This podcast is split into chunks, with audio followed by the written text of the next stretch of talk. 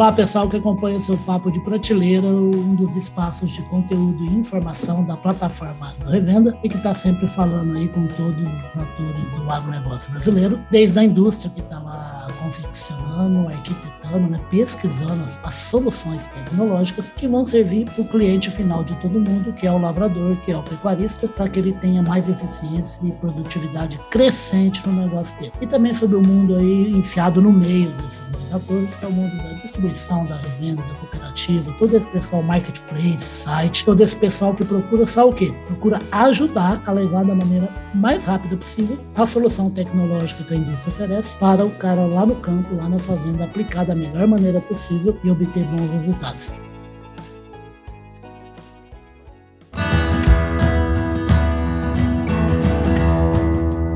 Podcast Papo de Prateleira eu estou de novo aqui chamando um grupo novamente para falar, que eu sempre tive muito prazer em falar, eu brinco até, porque é o grupo que faz parte aí do meu do caminho que, que faz parte da minha infância, né, que era o caminho Ribeirão Preto e Garapava, ali na divisa com, com o estado de Minas Gerais, né, que passa por São Joaquim da Barra, Guará, Ituverava, essas coisas, que é o Grupo VIT, esse grupo aí maravilhoso, essa empresa aí de biotecnologia e insumos agrícolas, né, 50 anos de Brasil, e nós vamos falar de um negócio que todo mundo tem que ficar de olho, o fazendeiro, o lavrador e a, e a distribuição e a revenda e a cooperativa tem que ajudar o cara a agir agora, agora é hora. Ô, Bernardo Vieira, bem-vindo aqui ao Papo de Prateleira, tudo bom com você?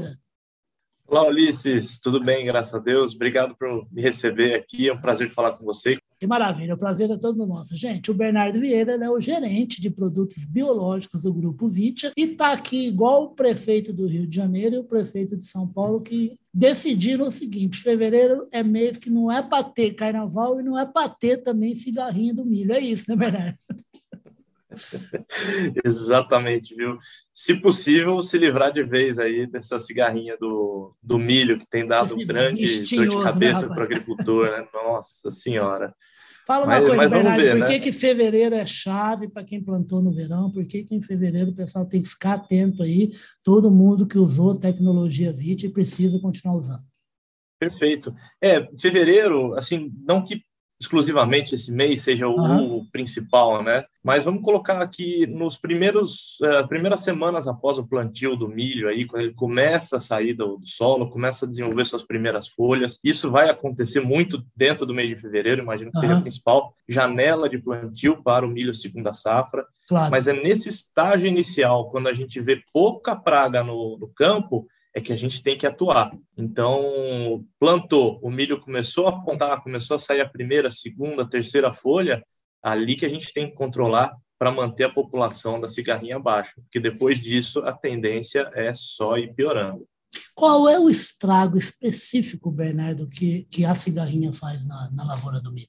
A cigarrinha em si, Ulisses, ela faz pouco dano, né? Porque ela ah. é um ah. inseto sugador, ela se alimenta ah. da seiva da, da planta, só que não é o inseto, o, o, dano direto que ela causa, mas sim o que ela transmite para a planta, né? Ela é um inseto ah. vetor que leva aí molicutes, que são, que é uma, uma um microorganismo, vamos dizer assim, é, é, que causa doenças denominadas enfesamento do milho.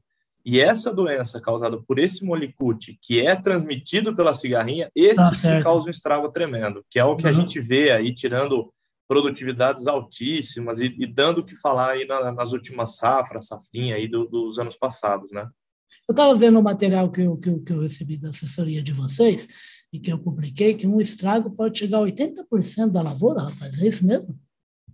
Nessa magnitude mesmo, viu? Porque, de fato, quando como essa, a cigarrinha ela vai estar presente no campo desde o início do desenvolvimento da planta, Perfeito. e ela já consegue infectar a planta logo cedo, esses molicutes eles vão começar a se desenvolver, vão começar a causar entupimento nos vasos.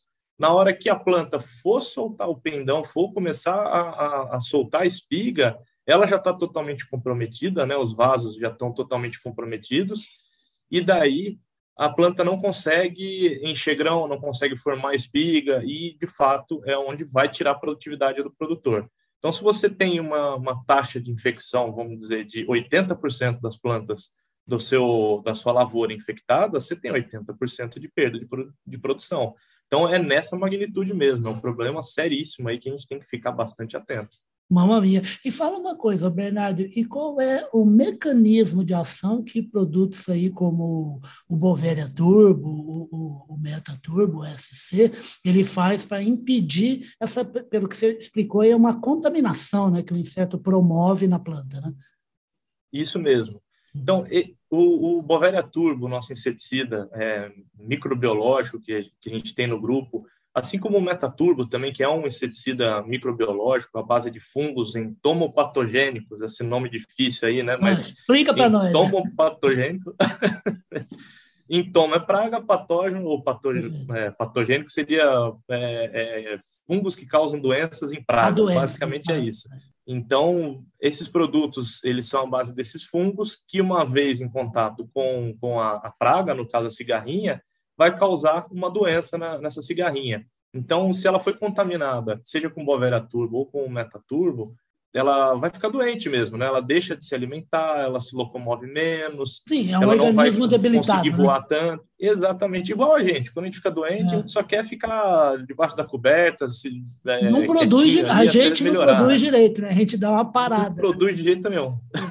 então vai ser a mesma coisa. E é dessa forma que esses produtos é, agem sobre a praga, né? Causam uma doença no inseto e ele se locomove menos, se alimenta menos e transmite menos a doença causada por esses molicutes. Perfeito. E essa doença causada pelo inseto, o Bernardo, ela, é, qual a relação dela com o tempo característico, o clima característico que se faz nessa época do Brasil? Eu digo na maioria da, na maioria do país, assim, porque é um país gigantesco, tem muita variação, né? Tem lugar que chove, tem lugar que é seco e tal, mas invariavelmente é calor. Está né? Tá quente na é. maioria é. do Brasil. Né? Qual é a ação do clima nessa época em relação ao desenvolvimento dessa contaminação? É, a contaminação em si, na, na, verdade, tem mais a ver com a própria praga, né? Tá. Porque, assim, quando você tem um clima mais quente, a própria velocidade de, de é, multiplicação dessa praga do inseto ela fica mais, mais rápido, né? Ela consegue gerar novas. É, é Inseto gosta de calor, gerações. né? Sai voando que nem uns doidos e namorando sem parar, né? É o clima de verão, não sei, eles gostam ali, né? Eles estão tão felizes para se multiplicar, né? Uhum. E se alimentar também, né? O metabolismo deles fica mais acelerado, claro. eles também estão se alimentando mais, né? Então, esse clima mais quente favorece muito a multiplicação desse inseto. Só que o fato é que a gente tem visto, isso está mais do que comprovado, que ah. independente de clima, a praga ela tem total condição de passar de uma de uma de uma safra para outra, né? Basta ter algum pezinho de milho ali perdido na lavoura, perdido num, num, numa beira de estrada, ela consegue sobreviver. Então, o clima é importante? É importante, mas não vai ser ele que vai nos livrar dessa praga, né? Não vai ser ele que vai nos ajudar a se livrar dessa praga. Você já está fazendo um gancho de que tem que ter uma atenção para a safra maior até do milho, que é a safra do meio do ano, que era conhecida como safrinha, né? Exatamente, exatamente. E a gente está vindo aí de uma, de uma safra de verão onde a gente está vindo de um, de um período onde a gente teve seca no ano passado, tivemos ah. também é, questões passado, de é, geada. Atrasou Foi... o plantio da safrinha, tudo. Exatamente. Então a gente está vindo de uma condição onde teve pouco milho no campo e o pouco milho que tinha é, acabou perdendo por outras, outras situações que não o, o enfesamento do milho. Teve né? de tudo, né? Então, tem... Nossa senhora, foi um ano realmente complicado aí, né? Exato. Nesse período. Então, muito agricultor não viu a cigarrinha causando dano, não viu a cigarrinha presente no campo e está vindo com essa, com essa ideia de que não vai ter porque ela simplesmente ah. acabou ali, né? O que, que ele tem que fazer? Bom, primeiro de tudo é só ficar atento nos grupos aí de, de WhatsApp, que o que já está rodando de foto, de vídeo, de ah, tá. pesquisador tá. mesmo mostrando que Isso já ajuda, né? tem né? cigarrinha. Exatamente, criar essa conscientização, né, do que ela está aí, ela está presente.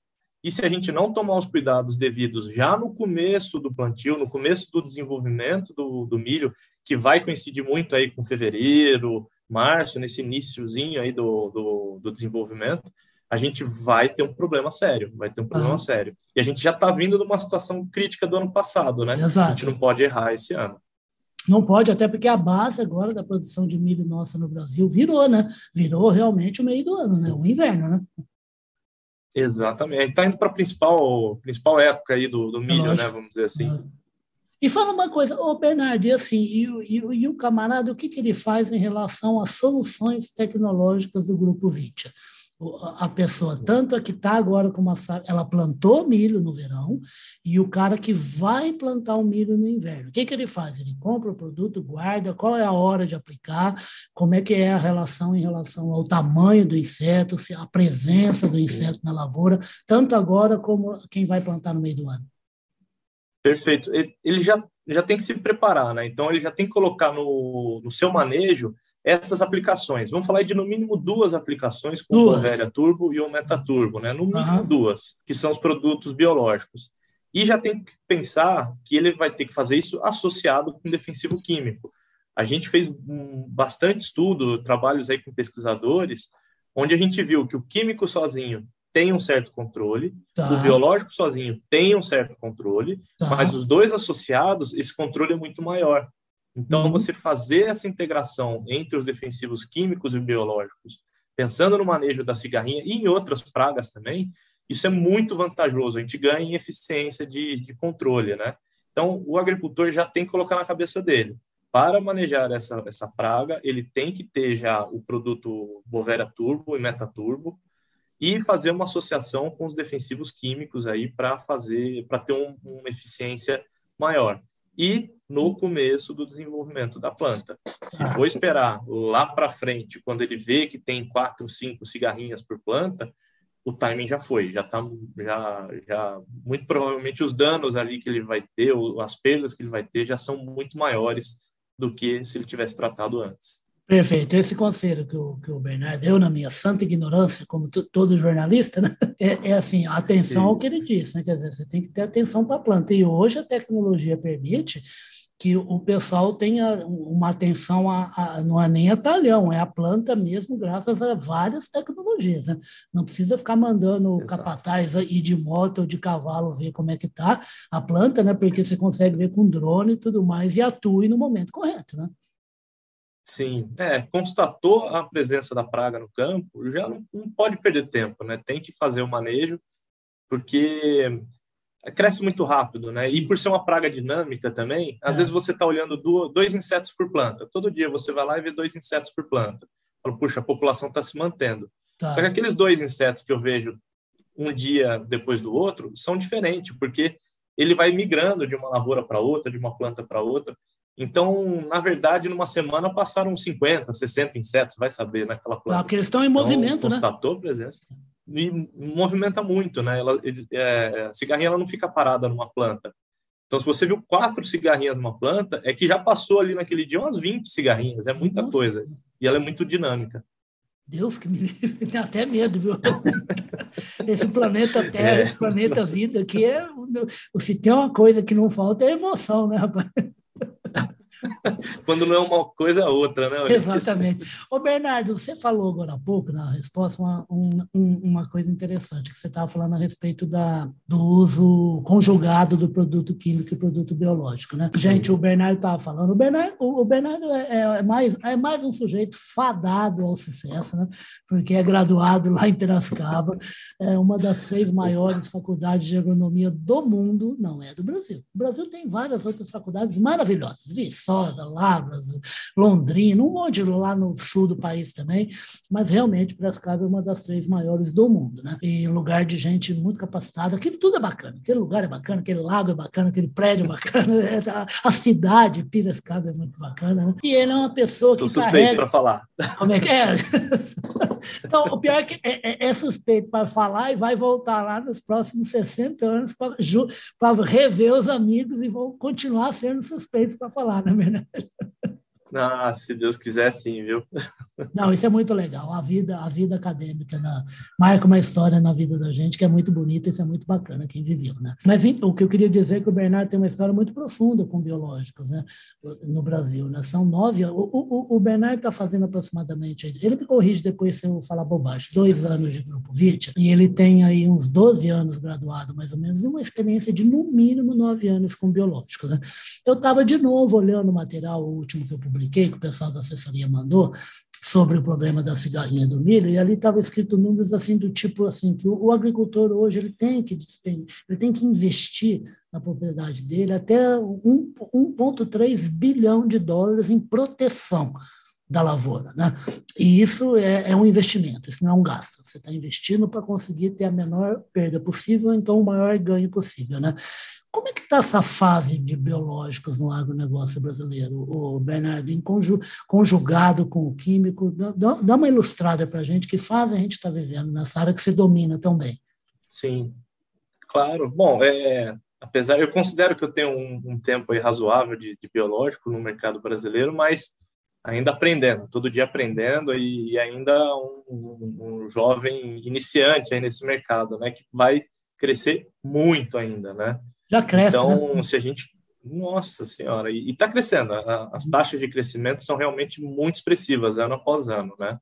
E por que que cresce? Porque o agricultor está utilizando, está funciona, né? de, de produtos, exatamente. E na hora que utiliza, vê que funciona, daí volta a utilizar e o vizinho que está tendo problema vê o, o, o, vizinho conseguindo controlar a doença, a praga, começa a utilizar. Então, está sendo realmente algo muito gostoso de viver nesse mercado do, do, do agro e do controle biológico, né, dos defensivos biológicos. Só que se a gente pegar, que nem você disse, né, Ulisses, o, o, o tamanho do mercado de defensivos, ou o tamanho de mercado de proteção no Brasil, ah. de biológicos ainho é, é muito pequeno, está na Tem um bom espaço, aí, né? Muito espaço para crescer, embora já tenha crescido, né? A gente já passou de um bilhão de reais aí Sim. esse mercado, já no ano passado já estava acima de um bilhão é, é, de reais é, de produtos comercializados. Não, né? e tem sido Só até uma, opção, é tem... uma, e tem sido uma opção até de empresas que fazem os químicos, né? Que passaram a fazer algum tipo de linha biológica, tamanho essa conjugação que você citou, né? Exatamente. Então, quando você pega e, e faz esse tipo de estudo que a gente está fazendo bastante é, atualmente, de entender quando que o químico deve entrar e quando que o biológico deve entrar, e ah. ainda mais, uma coisa que isso o Grupo Vitia faz muito bem feito, ah. e eu diria que é a principal empresa nesse, nesse segmento de entender a compatibilidade do biológico com é o mesmo? químico, né? Ah. Porque não adianta você simplesmente ir misturando qualquer ah, extrair o melhor de cada um, né? Exatamente. E, e, também garantir que o químico, às vezes, não está matando aquele microorganismo do defensivo biológico, né? Isso uhum. pode acontecer. Então, a gente tem estudado muito também essa compatibilidade entre o biológico e o químico e quando que cada um deve entrar e quanto que isso é, aumenta aí na eficiência de controle. Então, esse tipo de informação hoje é o que está também levando aí cada vez mais esse crescimento desse mercado. Que maravilha, né? O, Bernardo estava falando a respeito do biológico, eu estava lembrando, não é nem uma piada, é um caso mesmo de uma conversa de dois, de dois camaradas lavradores, né? Que um virou para o outro e falou assim: Ô, ô, ô compadre, você fica. Está mexendo com esse negócio de biológico aí na fazenda? Os caras ficam trazendo esses negócios aí, você fica mexendo com essas coisas aí, isso aí é perigoso, hein? Aí o cara falou assim, falou assim: é perigoso se não souber direito, agora perigoso mesmo é ter prejuízo, né, compadre? Isso que interessa, né? Você tem, você tem, que cuidar da sua fazenda, do, do, seu resultado, do seu meio ambiente, mas você tem que cuidar do resultado do negócio, né? Porque senão você não tem negócio, né? Sem resultado financeiro, você não tem negócio. Ô, Bernardo, você é. citou o Grupo VIT, essa visão bacana da melhor conjugação com o melhor resultado de químico com biológico. Né? É, o, a, a, o grupo Vitia, como eu estava falando, tem 50 anos de Brasil e tem um portfólio muito rico. Né? Ele tem adjuvante, ele tem fertilizante, ele tem inoculante, ele tem biológico, ele tem condicionador, tem sal, tem, tem micronutrientes, tem condicionadores de solo. Né? E está com uma fatia cada vez maior de biológico. Como é que tem sido isso na empresa? Sim, o, hoje o grupo ele enxerga o mercado de controle biológico como um dos principais aí vertentes, ah. né? Não, não que tira o é lógico, das demais, né? O, o, o, grupo hoje tem um, um, um, programa que se chama VIT Integra, ah, que, que, é justamente legal. Ah. integrar ah. todas as suas ferramentas, todo o seu, o, o seu portfólio, né? Porque a gente já viu também que, por exemplo, se eu pegar um produto, um defensivo biológico, colocar junto com biofertilizante, a base ali de um aminoácido, eu consigo potencializar o, a, a, eficiência desse produto biológico, né? Eu estou ah. dando condições ou favorecendo ali a ação do produto biológico, né? Então, fazer essa integração das ferramentas também garante uma melhor eficiência do produto biológico. Só que, de fato, hoje, dentro do, das linhas que a gente tem, a que vem com maior curva de crescimento, de fato, é o produto biológico. A gente tem investido muito em fábrica, em pesquisa e desenvolvimento, em posicionamento, em, em entender melhor o mercado. Então, a gente tem feito aí investimentos muito significativos, muito importantes para continuar nessa crescente no, nesse mercado.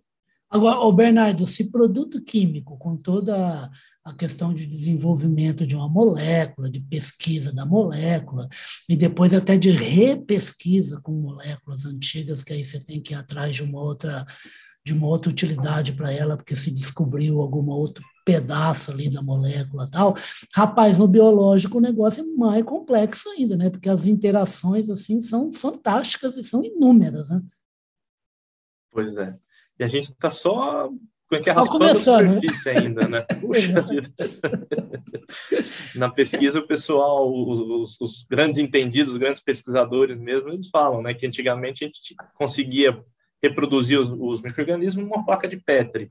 No ah. momento que a gente conseguiu ir para as ferramentas é, é, genéticas, entender, fazer toda a, a a pesquisa genética ali do que tem no solo, Sim. na planta, uhum. esse universo se expandiu aí na casa dos milhões, sei lá, né? Então a gente simplesmente aumentou ainda mais o que a gente ainda tinha dificuldade de conhecer, né?